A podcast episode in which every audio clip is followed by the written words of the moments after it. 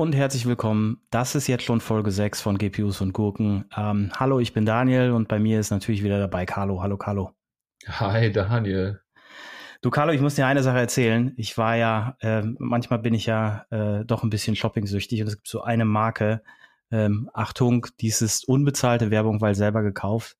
Aber es gibt so eine Marke, die finde ich irgendwie super. Das ist aus, aus der Schweiz, aus Zürich ähm, kennt vielleicht der eine oder andere, nennt sich Freitag. Die Brüder heißen tatsächlich auch Freitag, die das gegründet haben. Und die haben angefangen, Messenger-Bags aus LKW-Planer zu machen. Die haben jetzt ein ganz tolles neues Produkt. Äh, die haben nämlich Handyhüllen aus recycelten Skischuhen, wo man so eine, so eine Kreditkarten-Mäppchen hinten reinstecken kann.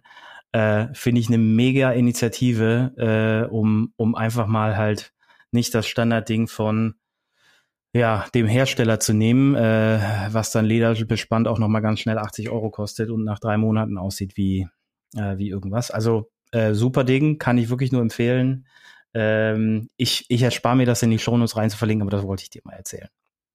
Das ist schön. Jetzt zeige ich dir was. Das können unsere lieben Zuschauer nicht hören. Ich halte jetzt auch eine neue Handyhülle in die, in die Kamera und ja, meine letzte war auch Organic. Ich würde mich jetzt nicht als shopping-süchtig äh, bezeichnen, aber meine ist einfach auseinandergefallen. Und ich glaube, das ist ein guter Aufhänger, uh, um zu zeigen, dass es diese Little Things noch gibt. Also, dass wir beim Thema Nachhaltigkeit nicht immer nur drüber reden müssen, hier Atomkraft, ja, nein, Rechenzentrum grün, ja, nein, sondern es gibt eine ganze Reihe von kleinen Sachen, die man machen kann. Und jeder kleine Schritt zählt.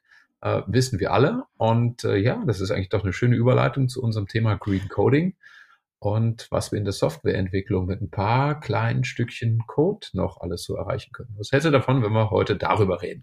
Äh, wollten wir ja eh, haben wir ja beim letzten Mal noch so ein bisschen geparkt und haben gesagt, heute kommt das Thema Green Software und, und was man als, als Softwarearchitekt und als, als Engineer machen kann. Absolut. Äh, und es sind wirklich die kleinen Dinge manchmal, die zählen. Aber gut, ähm, fangen wir vielleicht einfach doch mal an. Green Software Foundation. Ähm, es gibt eine eine Institution, äh, die besagte Green Software Foundation. Ähm, äh, und die besteht aus einer Reihe von ganz, ganz interessanten Leuten. Ähm, da sind durchaus große, große Namen mit dabei. Also äh, ich habe die Seite mal gerade auf. Ähm, die ThoughtWorks sind damit vertreten, Boston Consulting Group sehe ich hier, Microsoft, Accenture, ähm, was haben wir noch? Intel Corporation ist mit dabei, Entity Data, GitHub sind ein paar Kollegen mit dabei. Ähm, und so weiter und so weiter und so weiter. Also da ist schon durchaus ein bisschen was da hinten dran. Und was diese Green Software Foundation macht, ist, sie haben ein, ein Manifesto erzeugt. Und äh, das, glaube ich, ist wirklich mal würdig, hier vorgelesen zu werden. Ähm, und das teilt sich auf in in, äh, in eine Mission und eine, und eine Vision. Und äh, ich lese jetzt einfach mal vor. Also die Mission, Aufbau eines vertrauenswürdigen Ökosystems aus Menschen, Standards, Werkzeugen und bewährten Verfahren für die Her Erstellung und Entwicklung nachhaltiger Software. Ist ja schon mal interessant, weil sie nicht nur auf äh, Verfahren reden, sondern auch auf ähm, den Aspekt der, der Menschen damit reinnehmen, also ähm, äh, das ganze Thema Networking. Und in der Vision, die lese ich auch mal kurz vor, das ist die Kultur der Softwareentwicklung in der gesamten Technologiebranche zu ändern, so dass Nachhaltigkeit zu einer zentralen Priorität für Entwicklerteams wird, die genauso wichtig ist wie Leistung, Sicherheit, Kosten und Zugänglichkeit. Und damit ähm, haben wir natürlich auch so, ein, so einen Aspekt schon ähm, abgehakt, würde ich mal sagen, wenn es denn, wenn es denn so umgesetzt wäre, schon überall. Aber damit hätten wir einen Aspekt abgehakt, den wir natürlich auch sehen, was wir letzte Woche schon besprochen haben, dass ähm, die Aspekte der Sustainability auch in diesen, in diesen well-architected Frameworks und in diesen Best Practices immer mehr werden und, und, und immer wichtiger werden und, und einen gleichwertigen Teil zu den anderen Sachen mit aufnehmen. Gut, Carlo. Hört sich auf jeden Fall immer großartig an, finde ich. Das, du, du hast jetzt die deutsche Version vorgelesen, oder? Ich habe die deutsche Version vorgelesen. Das ist ein deutschsprachiger Podcast. Erinnere, Daniel, hat der Daniel gerade was auf Deutsch gesagt oder auf Englisch? Weil ich wollte sagen, das ist immer so total geil, wenn amerikanische Kollegen aus der Tech-Branche solche Dinge halt auf Englisch formulieren. Ich glaube, jeder, der Bock hat, packt's in die Show Notes, soll es ja. auf Englisch lesen. Es ist einfach, es klingt so unglaublich gut und ähm, ja, vielleicht sagt der eine oder andere, das ist jetzt ja wieder ein super tolles Greenwashing, auch wenn ich die ganzen Namen höre. Ich würde sagen, nein, ist es, ist es nicht, sondern wir kennen auch einige von diesen Menschen persönlich. Das heißt, natürlich wollen auch viele große Unternehmen zeigen, dass sie was tun. Das ist, glaube ich, auch legitim. Aber es sind wirklich ganz viele Menschen dabei und unterwegs. Und ich glaube, das ist auch spiegelbildlich für die, ähm, für die gesamte Softwarebranche und auch für die, für die Hacker-Community, ähm, dass natürlich auch die Leute, die Software-Code entwickeln und deployen, deren täglich Brot es ist, sozusagen Code zu entwickeln und unsere Welt zu digitalisieren, ähm, die, die Software schreiben, entweder seit zwei Jahren oder seit 20 Jahren, dass sie auch ihren Beitrag leisten wollen und dass da wirklich viele Leute nicht nur mit Leidenschaft, sondern mit großer Kompetenz gerade dabei sind, jetzt zu definieren, was bedeutet es denn, nachhaltige Software zu schreiben. In den deutschen Artikeln heißt es dann immer grüne Software oder Green Software. Ähm, es gibt natürlich ein paar Firmen, die das schon ein bisschen länger machen, aber wir können ja, bevor wir da ein bisschen tiefer einsteigen, vielleicht einfach mal versuchen zu sagen, worum es da geht. Ähm, ich wollte nur sagen, es hört sich verdammt gut an. Es macht riesen viel Spaß, an dem Thema zu arbeiten und es braucht viel Tiefgang und auch ein bisschen Zeit, sich da reinzuarbeiten. Und im Endeffekt, ich glaube, vom Reason Why, wir können ja mal überlegen, Daniel, was sind denn eigentlich die zwei, drei Gründe, warum sich derzeit ein paar der wirklichen Top-Leute in der Branche mit diesem Thema beschäftigen.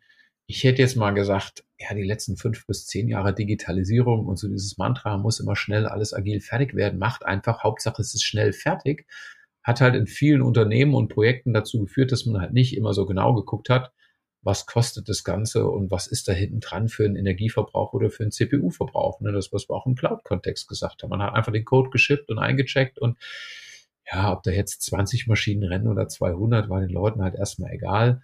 Und das ändert sich jetzt, glaube ich. Und ähm, das ist natürlich einmal geldgetrieben, aber es ist, glaube ich, auch ein Stück weit so gewissensgetrieben. Und ich finde es auf jeden Fall ganz toll, dass man das jetzt überall sieht.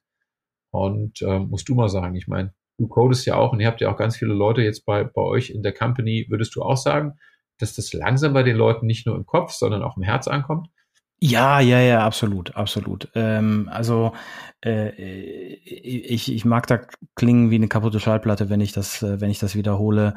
Ähm, wenn man mit Kollegen redet und sagt, Cost Saving, Cost Saving, Cost Saving, ist das, ist das keine schöne, schöne Diskussion. Wenn man aber sagt, machen wir es für die, äh, äh, für unsere Konsumenten more accessible, machen wir es sicherer, machen wir es stabiler, machen wir es ähm, grüner auch in dem Rahmen, dass wir weniger Ressourcen verbrauchen, dann ist das immer ein ganz anderes Thema. Also da sind dann eher die Leute Feuer und Flamme ähm, und, und, und gerne vorne mit dabei, äh, das weiterzutreiben und, und den Job auch richtig zu machen. Also das ist so ein bisschen, ich weiß, als ich angefangen habe zu studieren, gab es diesen, diesen schönen Begriff des Software Craftsmanship. Ähm, und ich glaube, in die Richtung geht's auch wieder. Äh, also es ist dieses, ja, ist alles Commodity, wenn es zu langsam ist, schmeiß Hardware drauf. Ähm, äh, das dreht sich auch gerade wieder. Und ähm, es gibt wirklich sehr, sehr viele Kollegen, mich eingeschlossen, die ähm, natürlich sagen, okay, das Ding ist jetzt fertig, das funktioniert, das macht seinen Job, aber da kann man noch ganz, ganz viel dran, dran optimieren und das kann man noch, noch schlanker und noch eleganter machen.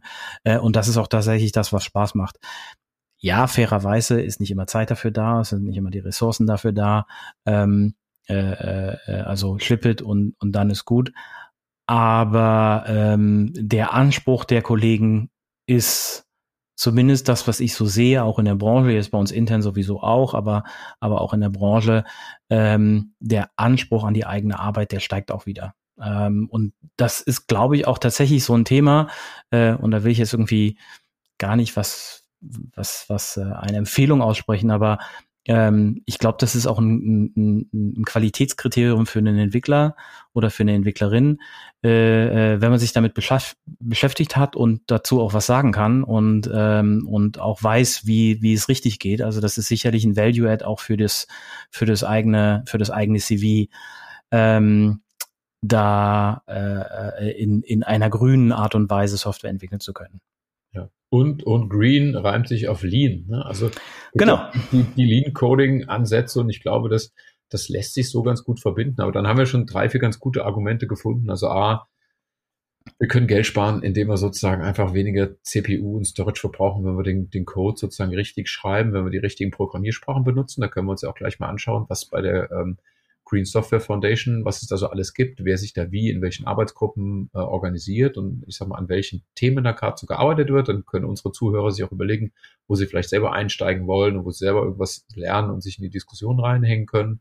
Wir haben als zweites gesagt, es macht sich gut auf dem Lebenslauf. Das wird sicherlich ein zusätzlicher, ja, vielleicht, ja, ist es ein Hard Skill, ist es ein Soft Skill? Auf jeden Fall ist es ein Skill, der bei, ist es ein Skill? Bei, der, der bei, bei Softwareentwicklerinnen und Entwicklern in Zukunft eine Rolle spielen wird. Also glaube ich ganz sicher. Also wenn Unternehmen wirklich auf dem Pfad sind, dann, dann ist es gut, wenn man das hat. Und ich glaube, last but not least, wir haben es vorhin gesagt, beim, beim Thema Leidenschaft und äh, es ist auch ein Herzensthema. Man kann Leute einfach auch ein Stück weit vielleicht anders motivieren, wenn man sagt, wir müssen nicht nur schnell schippen, weil der Vorstand sich gerade irgendwas gewünscht hat oder auch bei Dienstleistungsunternehmen, äh, wir werden ja nur nach Tagen bezahlt, sondern ich glaube, jetzt weiß man dann, okay, wir können was halt auch für den Planeten, wir können unseren Beitrag leisten, wenn wir das ordentlich programmieren. Und das sind, glaube ich, drei ganz gute Gründe. Und du hast gesagt, Green Software Foundation ist jetzt eine Initiative. Ich glaube, es gibt weltweit eine ganze Reihe, aber das ist jetzt genau. die outstanding ist und die auch wirklich herstellerübergreifend das Thema aufarbeitet und ähm, lass mich nicht lügen, ich weiß es nicht mehr 100 Prozent. Ist es, ist es Teil von der, von der Linux Foundation oder wo ist denn die Green Software Foundation aufgehangen? Äh, da fragst du mich jetzt was, da bin ich wirklich tatsächlich überfordert. Ich habe nicht, nicht wirklich was dazu gefunden. Ähm, es sagt nur, es ist eine Non- Non-Profit Ah nee, es ist hier steht's Under the Linux Foundation. Doch, du hast recht. Es ist Teil der Teil der Linux Foundation. Ähm, ja, da hängen sie drunter. Weißt du, dann wissen wir, okay, alles die richtige Plattform. Ja, genau, genau, genau.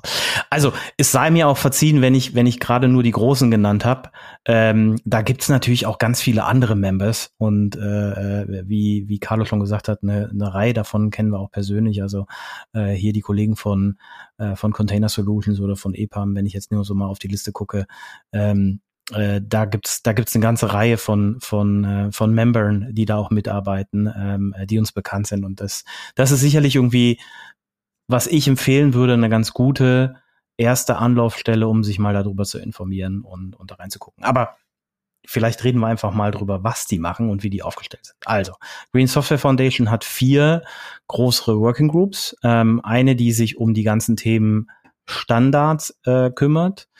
Ähm, also auch, wie, wie kann man grüne Software entwickeln und was sind so die Baselines und, und, und was kann man da tun. Ähm, äh, also die haben da zum Beispiel das, äh, die Spezifikation um die Software Carbon Intensity, ist so eine Formel, würde den Rahmen sprengen, das jetzt zu erklären, glaube ich, äh, kann man auch ganz gut nachlesen, super erklärt auf der Website. Ähm, aber das, das Software Carbon Intensity Specification äh, erfasst und, und auch so ein paar Datenpunkte dazu gesammelt. Ähm, das ist die Standard Group. Dann gibt's die Policy Working Group, die kümmert sich eher so ich würde sagen, das ist so das klassische Operations-Team intern, die kümmert sich darum, wie sind die internen Policies, ähm, äh, wie ist die Website, äh, wie, wie reden die äh, miteinander, wie ist äh, das GitHub-Repository, was der Green Software Foundation gehört, organisiert, ähm, äh, wie sind solche Trademarks zu benutzen und so weiter. Ähm, und dann wird's jetzt spannend für den, für den Entwickler hier oder für die Entwicklerin, gibt's die äh, Open Source Working Group und die Community Working Group. Und äh, die Open Source Working Group, die haben relativ viele eigene Tools gebaut, kleinere Tools gebaut und auch gute Linksammlungen zusammengestellt. Äh, da ist so ein bisschen der Overlap zur Community Group, ähm, äh, die nämlich Sachen verlinkt und das ist dann äh, letztendlich gehostet alles auf GitHub äh, die Sachen da verlinkt und ähm, äh, entsprechende Toolsets bereitstellt. Also äh, es gibt sowas wie das, das Carbon Aware SDK, was ähm, äh, entsprechend nachschauen kann, wie ist denn gerade der, der Carbon Footprint für meine Stromerzeugung. Und äh, dann sind wir genau in so einer Baustelle, was ich beim letzten Mal kurz an, angesprochen habe, ähm, dass ein Batch-Job dann ausgeführt wird, wenn der Anteil Renewable Energy gerade hoch ist. Äh, also solche Sachen machen die, ähm, macht die Open Source Working Group und ich würde fast behaupten, das Interessanteste fand ich den Output von der Community Working Group, weil ähm, die haben so wunderschöne Principles, Patterns und Best Practices äh, zusammengefasst, ähm, an denen man sich entlang handeln kann. Und das ist sogar aufgesplittet nach verschiedenen Entwicklergruppen. Also so der Standard Backend Task oder, oder auch Frontend Task oder auch AIML, äh, weil da sind die Patterns durchaus unterschiedlich. Gut. So, das haben wir geklärt, was die machen. Ähm, jetzt wollten wir mal darauf eingehen, was kann ich dann als Entwickler machen, ähm, äh, wenn ich grüne Software entwickeln will. Bevor wir dahin kommen, würde ich eine Sache empfehlen äh, und ich verlinke es auch nochmal. Es gibt auf der Green Software Foundation Website gibt so einen schönen, ähm, äh, ich muss mal gerade gucken, ob ich es finde. Es gibt so einen schönen äh, äh, Learning-Kurs, würde ich das sagen. Da sind auch nochmal die Basics erklärt, äh, warum das alles wichtig ist, was ist Carbon Intensity, da ist auch nochmal der Software Carbon Intensity äh, Formula erklärt ähm, und, und diese Quoten, über die wir in unseren vergangenen Folgen schon mal erklär, äh, gesprochen haben und das Ganze erklärt haben, kann man auch machen. Ähm, dauert nicht lange. Ich schätze, ich, das letzte Mal, als ich mich durchgeklickt habe, war so Viertelstunde, 20 Minuten. Ähm, aber man lernt ganz viel ähm, und es ist äh, relativ schöne, kurzweilige Geschichte und, und, und, und Einführung in das Thema. Und dann hat man so ein bisschen Grundverständnis, was denn, was denn wichtig und ist und wie die Sachen zusammenhängen. Ja, also das wollte ich auch nochmal unterstreichen. Also das ist ein super Platz für Wissensaustausch. Die Community fängt an, extrem gut zu funktionieren. Das ist ja bei vielen Projekten, die dann auch von der Linux Foundation in den letzten zwei Jahrzehnten gehostet wurden, so. Das heißt, ist ein total toller Einstieg. Und was mir auch gut gefällt, so als, als IT-Analyst, sie haben auch eine ganze Reihe von, von Research, den sie sozusagen auch, auch finanzieren in die Foundation, um einfach mal transparent zu machen, welche Rolle spielt Software und da kommen interessante Sachen auch aus den Studien und den empirischen Daten raus. Zum Beispiel, dass Softwareentwickler anscheinend ganz anders als der, der Durchschnitt der Bevölkerung extrem äh, klimaorientiert sind und sozusagen dem Thema sehr zugewandt, kann ich jetzt aus unserem Umfeld und e, von ehemaligen Mitarbeitern auch nur bestätigen. Die jungen Leute, die heutzutage Software schreiben, die interessieren sich zu großen Teilen für das, das Klima- und Umweltthema. Das heißt, da müssen wir keine Eulen nach Athen tragen, das ist auf jeden Fall richtig. Es gibt aber eine total spannende Information, die da auf der Webseite ist. Vielleicht kannst du mir das erklären, Daniel.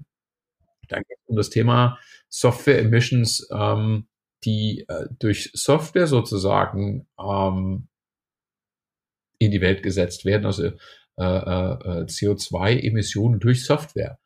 Und da kommen sie ja auf eine Größe von vier bis fünf Prozent aller weltweiten Emissionen. Und das finde ich interessant. Also ich muss die Methodik nochmal nachvollziehen. Denn ansonsten ist ja quasi IT gesamt gesehen, ne, 1,5 bis 2, je nach Studie. Und hier sind jetzt vier bis fünf Prozent angegeben. Das heißt, das müssten wir uns mal anschauen. Da ist vermutlich der Hebel noch drin dessen, was Software sozusagen in der Welt bewegt. Sprich, es ist vielleicht, das könnte sein, vielleicht hast du dort noch eine Idee, nicht nur die Server, die wir sozusagen dort äh, loslaufen lassen, wenn die Software betrieben wird, sondern natürlich die Frage, wie intelligent Software geschrieben ist, was sie für einen Hebel hat. Ne? Das heißt, wenn die Software irgendwas steuert, dann steuert sie das ganz so gut oder sie steuert schlecht. Das heißt, der Hebel über Software ist vielleicht noch deutlich größer, als wir denken. Ich habe keine Ahnung, was damit jetzt gemeint ist. Ich werde es auf jeden Fall nochmal nachlesen und das reichen wir dann gerne in der nächsten Runde nach. Ich hätte nämlich das nicht vermutet, dass das so viel ist. Ich dachte immer, Emissionen, die durch Software verursacht sind, ist dann quasi ein, eine Schnittmenge von den 1,5 bis 2 Prozent, die wir weltweit haben durch die Corporate und Consumer IT. Mhm. Ist auf jeden Fall ein interessanter Fakt und da ist noch eine ganze Menge mehr auf der Webseite mit, dem es sich sicherlich zu beschäftigen lohnt. Naja, was, was mir so spontan einfällt, sind äh, einfach so Optimierungsprobleme in der Logistik zum Beispiel. Und, und wenn ich das dann äh, äh, so eine, so eine Supply Chain Kette entsprechend optimieren kann, hat das natürlich irgendwie einen größeren oder einen kleineren Impact auf die Umwelt. Aber ich weiß es auch nicht. Ich bin jetzt irgendwie spontan auch überfragt. Aber äh, das wäre so, das wäre so das eine, was mir, was mir gerade einfällt. Also, ich meine, äh, nenn mir einen Bereich heutzutage, wo, wo nicht irgendwie was Softwaregetriebenes ist. Also, äh, wenn ich mir so das ein oder andere äh, YouTube-Video vorgeschlagen bekomme, wo irgendein Maker einen eigenen Strickroboter baut, dann äh, ist mittlerweile am heimgestrickten Pulli auch irgendwie schon Software mitbeteiligt. Ja, das stimmt. Aber zeigt ja einfach nur, dass, dass sozusagen die Branche und auch die, die Community der Entwickler bereit ist, diese Verantwortung anzuerkennen. Das ist ja noch gar nicht so lange her. Da hat man gesagt, ach, wir, Fußabdruck, nein, nicht so viel, haben wir doch so gut wie gar nichts mit zu tun.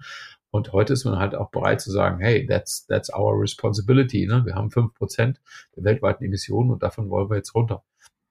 So, und ja, wie kommen wir runter, hast du gesagt. Ne? Also was können Softwareentwickler denn tun, Daniel? Was sind denn diese zwei, drei großen Dinge, an die man denkt, wenn man jetzt quasi hier vor der Konsole sitzt und sich überlegt, was kann ich denn tun? Genau, also ähm, ich würde mal sagen, am einfachsten, also auf der Green Software Foundation gibt es so ein paar Themen, äh, so ein Catalog an, an Patterns, den man, den man folgen kann. Wie gesagt, das ist aufgesplittet zwischen Artificial Intelligence, ähm, zwischen Cloud und Web. Ähm, und über die Cloud-Sachen haben wir, haben wir beim letzten Mal schon gesprochen. Das, das, das ist auch tatsächlich was, was sich überlappt mit dem, was man zum Beispiel bei einem AWS Well Architected Framework findet. Ähm, und ich würde behaupten, gerade so Sachen wie ähm, Optimierung fürs Web, ähm, solche Sachen wie hey, äh, keine animierten GIFs mehr benutzen oder äh, nicht nicht unnötig nicht unnötig irgendwelche Sachen mittracken oder äh, Offscreen Bilder nicht laden, sondern ähm, äh, sondern die erst laden, wenn sie quasi angezeigt werden müssen. Ähm, die ganzen CSS und JavaScripts optimieren. Das sind so Dinge, äh, oder auch Bildergrößen optimieren, ne? ähm, äh, äh un, unbenutzte CSS-Informationen entfernen. Das sind alles so Dinge, das machen moderne Programmierframeworks häufig schon für einen. Insofern ähm, hat man so als Webentwickler äh, das manchmal vielleicht auch vergessen, aber aber das sind durchaus so Themen, die kann man kann man angeben. Ähm, alleine so ganz einfache Dinge wie zum Beispiel das richtige Bildformat verwenden. Also ich weiß, als ich meine Karriere gestartet habe, und dann merkt man vielleicht schon daran, wie alt ich bin, ähm, äh, war, gab es das HTML3 und man hat GIFs benutzt. Ähm, und also Kommis, äh, äh, wie alt Daniel ist. Also der Jahrgang könnte jetzt quasi raten und dann würde ich sagen, dann loben wir irgendwas Schönes aus. Genau. ähm, und äh, auf jeden Fall, äh, mittlerweile würde ich wahrscheinlich behaupten, ist, ist JPEG das, das Bildformat, einfach wenn es um ein Foto irgendwie im Web geht. Ähm, was aber wenig Leute wissen, ist, dass zum Beispiel so moderne Formate wie ein WebP, was, äh, was mal ähm, durch, ein, durch ein Google gepusht wurde äh, und was mittlerweile eigentlich auch alle Browser problemlos unterstützen, ähm, circa nochmal 30 Prozent Traffic einspart. Und, und jedes Bit und Byte, was eingespart ist und was nicht transferiert werden muss, spart in dem Fall auch Strom und spart in dem Fall auch ähm, äh, Transferleistung und macht die Website macht die Website schneller. Aber das sind das sind so ein paar Dinger, die man machen kann.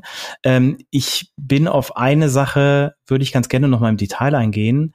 Ähm, und zwar äh, gibt es das sowohl in dem in der Green Software Foundation in dem Katalog für Cloud, als es auch das gibt in dem Well Architected Framework. Ähm, und da ist es zum Beispiel darum, nimm einfach eine optimale Programmiersprache für den Task, den du zu tun hast. Und ähm, jetzt fragt sich der ein oder andere, was heißt denn da in dem Fall optimal?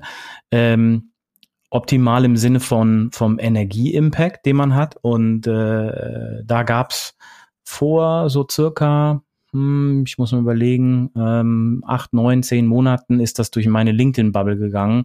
Gab so ein Paper, ähm, ein Studienpaper von der Universität, äh, jetzt muss ich gerade gucken, aus äh, auf jeden Fall Universität, ach so, ähm, verschiedene Universitäten aus Portugal sehe ich gerade.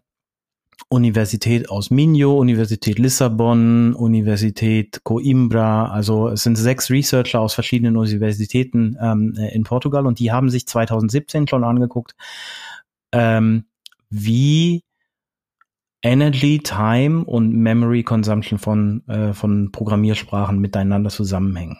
Und äh, was die gemacht haben, äh, also das Paper gibt's gibt's von 20, 2017, das ist das initiale Paper, da gab es nochmal ein Update zu, ein sehr ausführliches Update äh, in 2021, da, das wurde dann auch nochmal durch, durch Google gebackt.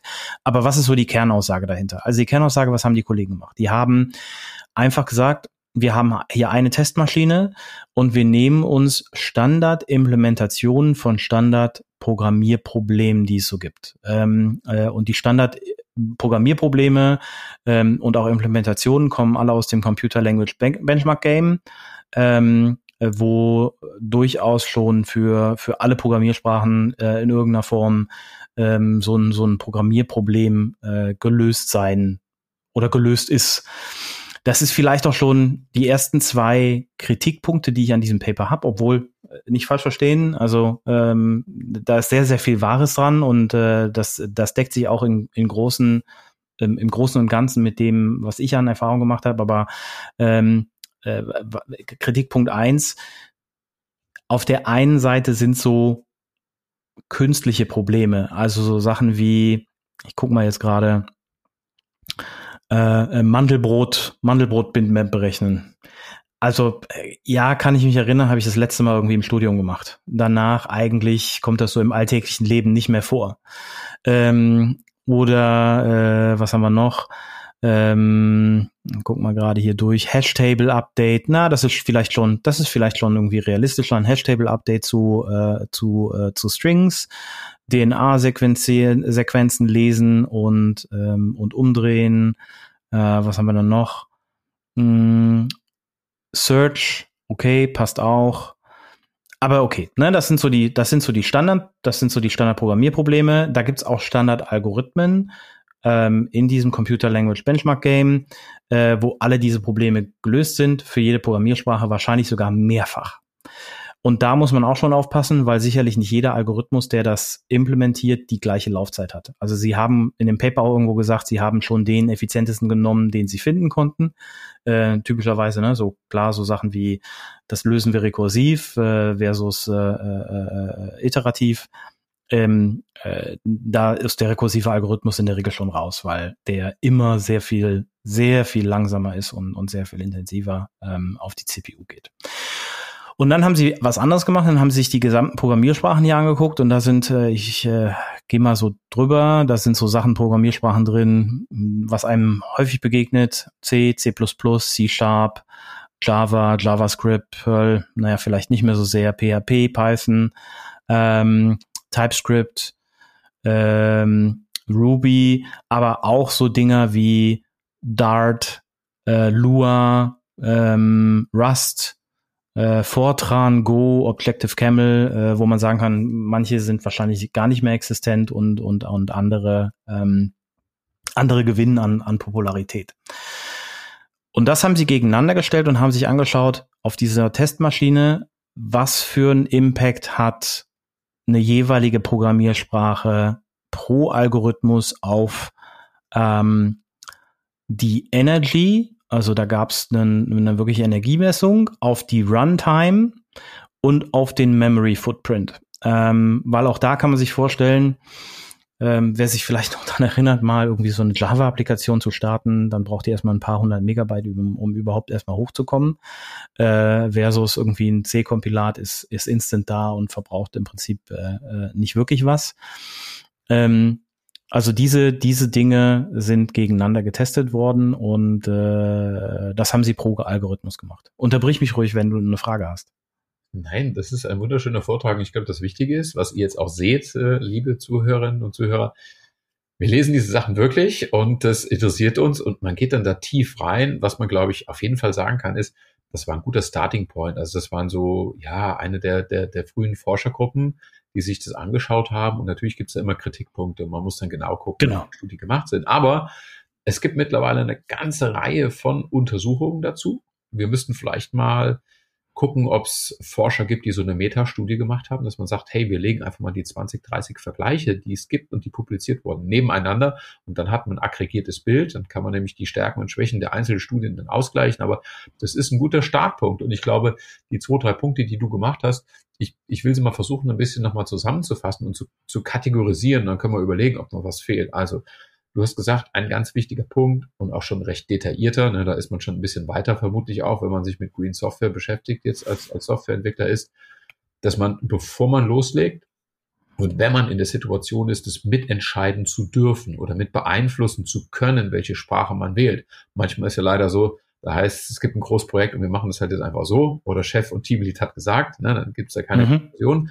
Aber ich glaube, das macht nachher auch wirklich guten, engagierten und leidenschaftlichen Entwickler aus, dass er halt darüber nachdenkt und sagt, bevor wir hier richtig loslegen, Code zu schreiben, lass uns doch mal überlegen, was wir hier für ein Problem haben und mit welcher Programmiersprache und mit, mit, mit welchen Tools wir das energieeffizient hinkriegen. So, und das sind vielleicht auch gute Ideen.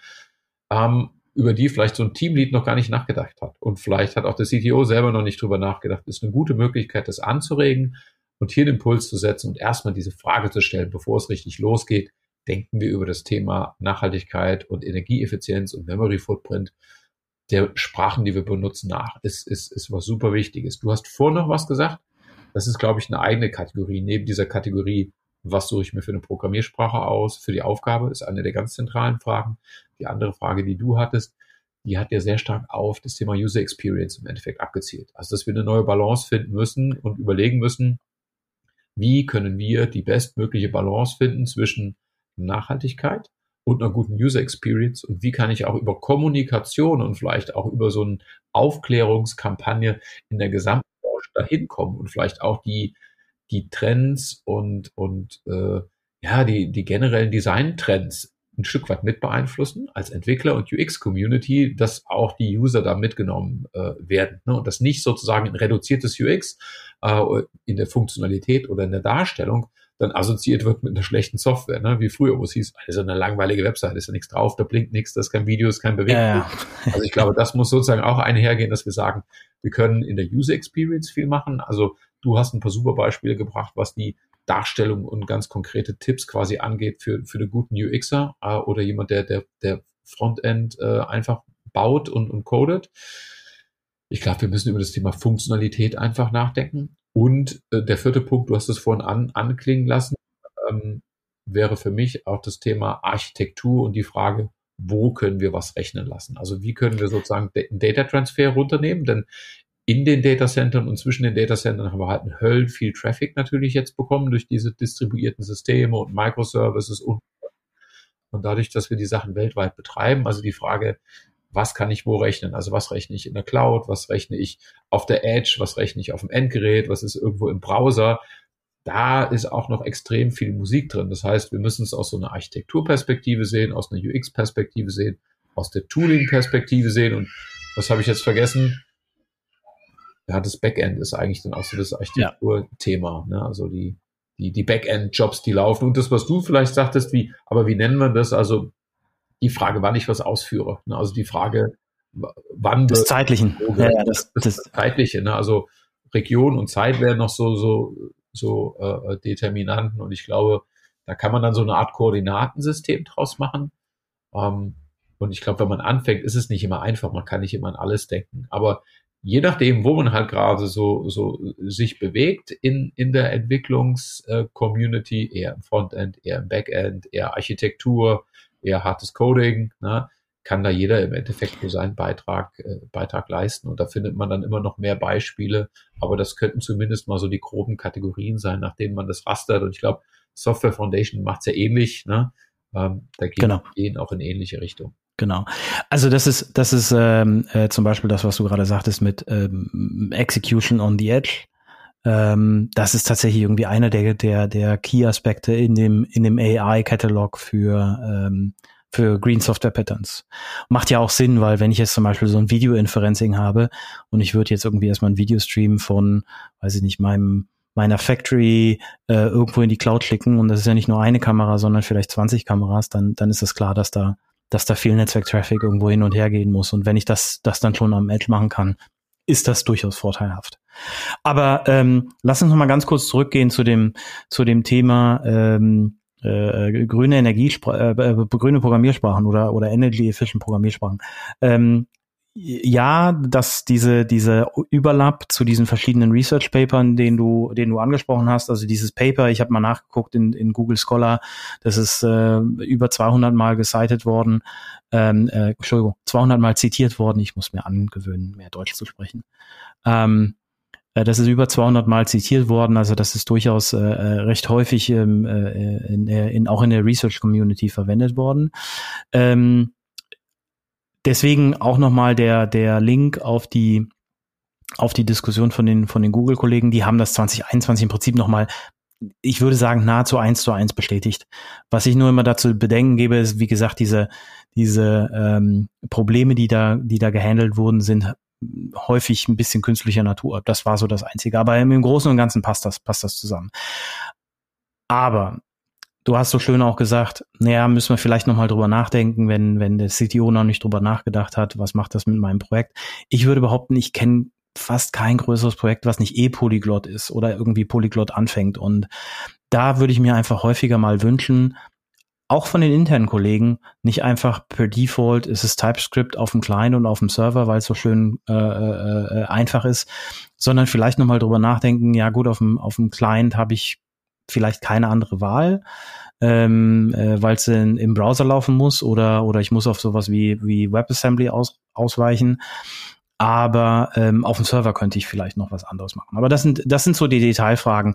Ähm, ich kenne aber auch tatsächlich eigentlich keinen von den Leuten, die ähm, äh, so Senior Senior Engineers, die die sagen, nee, ich kenne nur die eine Programmiersprache, daran halte ich mich und damit mache ich alles, sondern die gucken auch durchaus immer links und rechts des Weges. So, was ich aber jetzt noch mal ganz kurz zusammenfassen will, ist, äh, also diese Forschergruppe hat im Prinzip ähm, diese Programmiersprachen genommen und äh, zusammengefasst und die haben das Level C und das kam bei fast allen äh, Analysen als äh, Most Efficient äh, Language raus als den Faktor 1 angesehen und haben von da aus hochgerechnet. Ähm, und, und wenn man sich dann so den Impact anguckt, dann ist ein Java bei ungefähr einem Faktor von zwei, also benötigt zweimal so viel Energie für die gleiche Aufgabe. Ähm, und äh, ein Go ist dann äh, ist dann, oder auch ein JavaScript ist dann schnell bei einem Faktor 4. Äh, ein TypeScript ist ganz schnell bei einem Faktor 20. Ja, äh, ein PHP bei Faktor 30, ein Ruby bei Faktor 70 und ein Python bei Faktor 80. Ähm, und jetzt werde ich schon, äh, schreit wahrscheinlich der eine oder andere Data Engineer oder Data Scientist im Hintergrund, wenn er den Podcast jetzt hört, auf und sagt, oh Gottes Willen, Python ist doch mein, mein, äh, mein täglich Brot. Da kann ich nur sagen, ja, stimmt, aber ihr könnt euch jetzt wieder zurücklegen, weil die Frameworks, die ihr wahrscheinlich verwendet, äh, den lieben langen Tag, ähm, sind in C oder C++ geschrieben und ihr benutzt nur das Python Binding.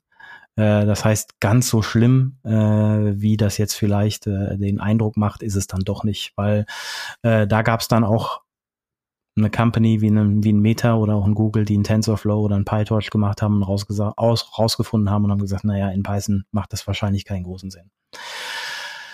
Gut, aber damit fängt's an. Programmiersprache wählen und Programmierframework und sich vielleicht in den, in den Boundaries mal ein bisschen flexibler bewegen, äh, die man da so hat äh, und mal links und rechts des Weges gucken. Ist ja nur eine andere Möglichkeit, auf die Welt und sein eigenes Tun und, und Schaffen drauf zu gucken. Und das, was, was wir versuchen wollten und was Daniel sehr intensiv jetzt auch ausgeführt und mit Beispielen unterlegt hat, ist zu zeigen, auch Softwareentwickler ähm, können was beitragen, sogar einen relativ großen Teil, wenn wir den Zahlen hier von der Green Software Foundation äh, Glauben schenken können, vier bis fünf Prozent der Emissionen wir haben gesehen, dass man in verschiedenen Dimensionen ähm, als Softwareentwickler was tun kann. Man kann auf der Logikebene, auf der Methodiken-Tool-Ebene und natürlich auf der Betriebs- und Plattformebene was tun. Ähm, das wollten wir euch, äh, wollten wir euch zeigen. Und es ist, glaube ich, deutlich geworden, dass die Community derer, die sich intensiv damit beschäftigen, immer größer wird und dass sozusagen ziemlich viel an gutem Material schon gibt. Also gibt keinen Grund zu sagen, hey, keine Ahnung, sorry, konnte ich nicht, wollte ich nicht, habe ich nichts zu gefunden. Das wird immer besser und ich glaube, jeder, der hier Erfahrungen sammelt, ähm, weiß ja auch, wie er beitragen kann, ähm, wie er coole kleine Tools schreibt und die er dann selber open sourcen kann. Und das ist, glaube ich, auch, äh, wäre zumindest jetzt so, so, so mein Wunsch in Richtung Community. Und wir haben es auch für uns in der Company schon überlegt, dass wir diese Aspekte auch im Recruiting- und Hiring-Prozess mit integrieren. Das ist das, was wir jetzt sozusagen machen. Das, äh, also ist jetzt so eine ganz simple Sache und damit will ich es dann an der Stelle auch bewenden lassen, können aber viele andere Entscheider im Softwarebereich auch tun. Das heißt, wenn man Leute heiert, einfach zwei, drei Fragen stellen zu diesem Thema, dann rekrutet man schon die richtigen Leute, dann kann man die Menschen zum, zum Nachdenken bringen und vielleicht auch Leute, die dann nicht bei einem in der Company anfangen, hat man dann inspiriert, einfach sich damit ein bisschen zu beschäftigen. Insofern erstmal lieben Dank auch an die Green Software Foundation und die Leute, die sich alle in der Community da engagieren. Absolut, ja. Äh, und ich habe jetzt gerade, äh, ich, ich war gerade so im Flow und habe jetzt auf die Zeit geguckt und habe gedacht, oh, Carlo kommt schon zum Ende, sehr gut. Ähm, äh, schön, dass du, schön, dass du da äh, mich noch einfängst, weil ansonsten würde ich wahrscheinlich Stunden um Stunden um Stunden da weiterreden. Weil man kann da auch noch Stunden und Stunden weiterreden. Es gibt noch so viele Sachen, die man, die man zusätzlich tun kann. Ähm, äh, Stichwort der ein oder andere aus dem Frontend äh, und speziell in der JavaScript-Welt wird die Flame Graphs kennen. Äh, das ist auch immer sehr hilfreich, da reinzugucken und zu sagen, wo sind denn meine Hotspots im Code und, und die gucke ich mir nochmal im detaillierten, ähm, äh, detaillierten Punkt an. Gut, aber ähm, um auf die Zeit zu gucken, nehmen wir das nochmal mit so vielleicht Green UX im Web, äh, das haben wir heute nur so gerade ähm, angesprochen am Rande. Ähm, ist vielleicht mal noch würdig einer weiteren Folge, weil wir wollten ja auch sowieso noch mal über die Anti-Devices sprechen. Ähm, nur so als Idee. Good thing. Die Community ist groß und ich glaube, ja, Green UX ist ein echtes Thema. Lass das nochmal machen. Dann machen wir das. Also, äh, zukünftige Folge, vielleicht nicht die nächste, aber eine der nächsten, der kommt, Green UX ähm, und unsere Anti-Devices. Und mit damit wünsche ich euch noch einen schönen Dienstag.